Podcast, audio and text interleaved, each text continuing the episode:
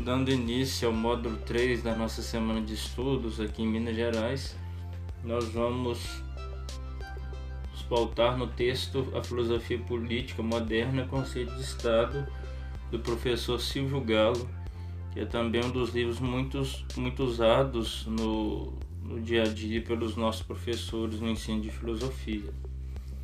O professor Silvio Galo, nesse pequeno texto, ele vai nos apresentar mais uma vez a ideia sobre o contrato social ou pacto social né, de Jean-Jacques Rousseau e vai apresentar também essa ideia do Estado, tudo aquilo que de certa forma já começou a ser apresentado em módulos anteriores na sua distinção de pensamento com o pensador Hobbes.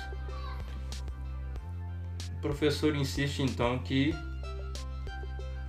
Diferentemente do que pensa Hobbes, Rousseau ele identifica o estado de natureza como a idade do ouro. Essa idade do ouro era a idade na qual os homens viviam livres, iguais entre si, viviam em harmonia, viviam em paz. E o que traz problemas justamente é a origem da propriedade, que é apresentada aqui como a causa da desigualdade. Foi no momento em que um homem resolveu então demarcar um território reconhecendo como seu e apresentando assim aos outros e os outros confirmando é que começa então a ideia da desigualdade. Para Rousseau, a, a propriedade ela causa a desigualdade, causa a escravidão, a ganância, a violência, como apresenta o filósofo. Aí acontece a tentativa de de demarcar limites, de impor aos outros aquilo que é vontade própria e se faz então toda aquela confusão que é apresentada por ele na formação da civilização. Uma civilização que é má, uma civilização que corrompe, é a organização da civilização com toda a sua estrutura que destrói então aquilo que é natural no ser humano. No momento posterior, é preciso então que nós entendamos que o filósofo entende que o Estado, diferentemente de Hobbes também, ele não é uma, abdicação da liberdade dos indivíduos, pelo contrário.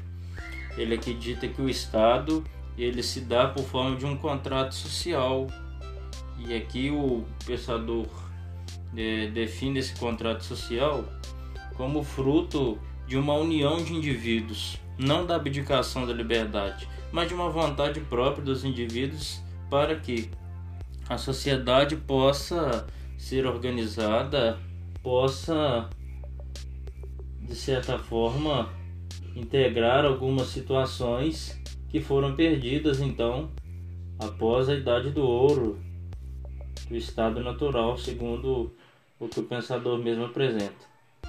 Então, o estado que é apresentado aqui como soberano não é a figura de uma só pessoa, mas a figura de um corpo que tenta organizar essa sociedade que luta por causa da propriedade, que divide ricos e, pro, e pobres e que então é, precisa de uma organização, precisa de uma igualdade. E essa é a função do Estado, daqueles que estão à frente. Um conjunto de indivíduos que busca uma igualdade política que busca a representação de cada vez mais membros e nunca de um membro só, para que a vida social possa se estabilizar e possa adquirir certa tranquilidade conforme se apresentava muitos tempos atrás.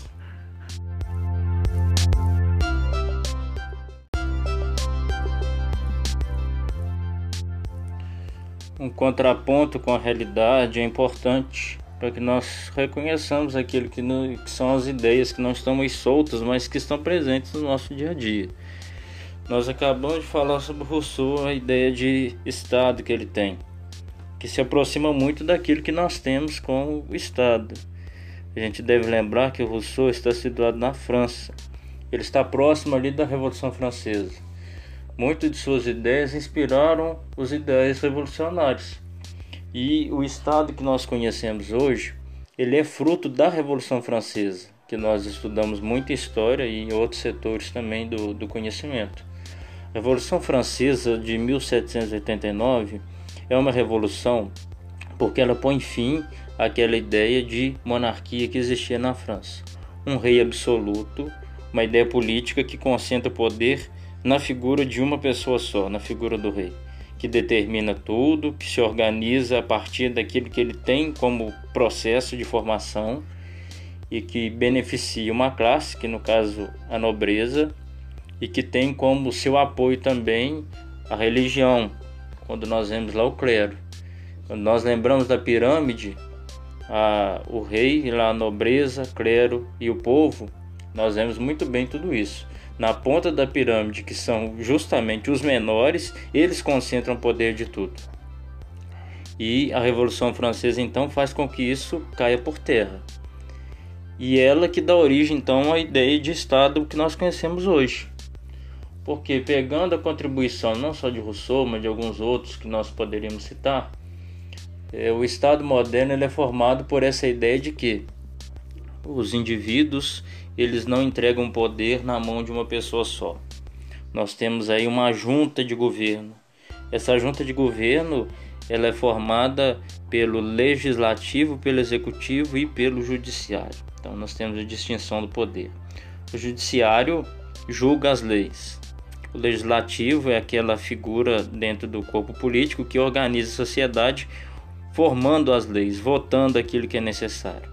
Então é a cabeça pensante. Se nós formos olhar, o centro do poder está no legislativo, porque eles é que organizam as leis, eles é que fundamentam as leis.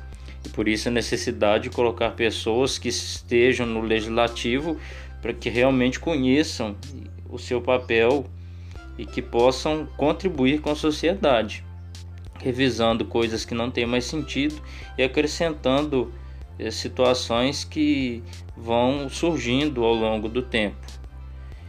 E quando nós falamos de legislativo, nós temos as várias esferas do legislativo. Dentro do, do município são os vereadores, dentro do estado os deputados estaduais, a nível nacional, quando nós falamos aqui de Brasil, nós temos os deputados federais e temos também os senadores. Quando falamos de outros lugares, como Inglaterra e alguns outros, algumas outras formas de governo, nós falamos então do parlamento, que é a fonte de organização das leis. E temos também o executivo, o executivo é que executa as leis. É, aí temos o presidente, o prefeito, o governador. Eles então têm a função de colocar a máquina administrativa para rodar, para funcionar. E quando nós vemos tudo isso hoje, e às vezes muitos reclamam de política, nós temos uma forma participativa de política, que inclui mais. Porque se nós temos, como se nós tivermos como antigamente um rei, e esse poder ele é passado de geração em geração, e não muda, é, esse rei ele fica no poder, a família fica no poder, e a concentração de poder não só, não há essa, essa rotação de, de, de controle, nós cairíamos então numa ininterrupta sucessão de coisas que iriam acontecendo e que estavam sempre fugindo do nosso controle. E o rei necessariamente não deveria ouvir os seus súditos. E veja a distinção: aquele que está no poder é diferenciado, quem está fora do poder é quem está embaixo. Então ele não participa. E quando nós vemos a nossa forma de política agora, há possibilidade de participar. Não só escolhendo aquelas pessoas que representam o nosso ideal, mas como também analisando, criticando, apresentando possibilidades. Aqueles que estão no poder, eles não estão no poder para sempre, eles são colocados lá de quatro em quatro anos. Então vejam quanta coisa mudou e como é diferente.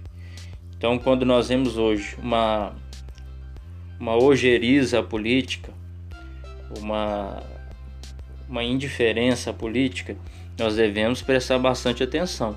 Antigamente as coisas eram piores, acontecem desmandos, acontecem é, corrupção e tantas outras coisas, mas é possível que isso seja revertido. É possível que pessoas diferentes sejam colocadas lá e que os interesses sejam defendidos. Aí está a contribuição daquilo que nós temos de pensamento.